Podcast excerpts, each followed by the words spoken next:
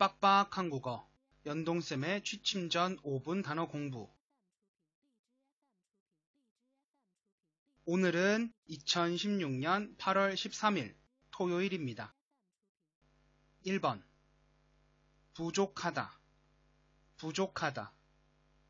2번. 충분하다. 충분하다. 3번. 언제나. 언제나. 4번 필요하다 필요하다. 5번. 내용 내용. 6번. 취미 취미. 7번. 대부분 대부분. 8번. 다르다 다르다. 9번.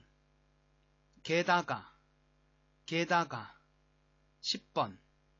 생활 생활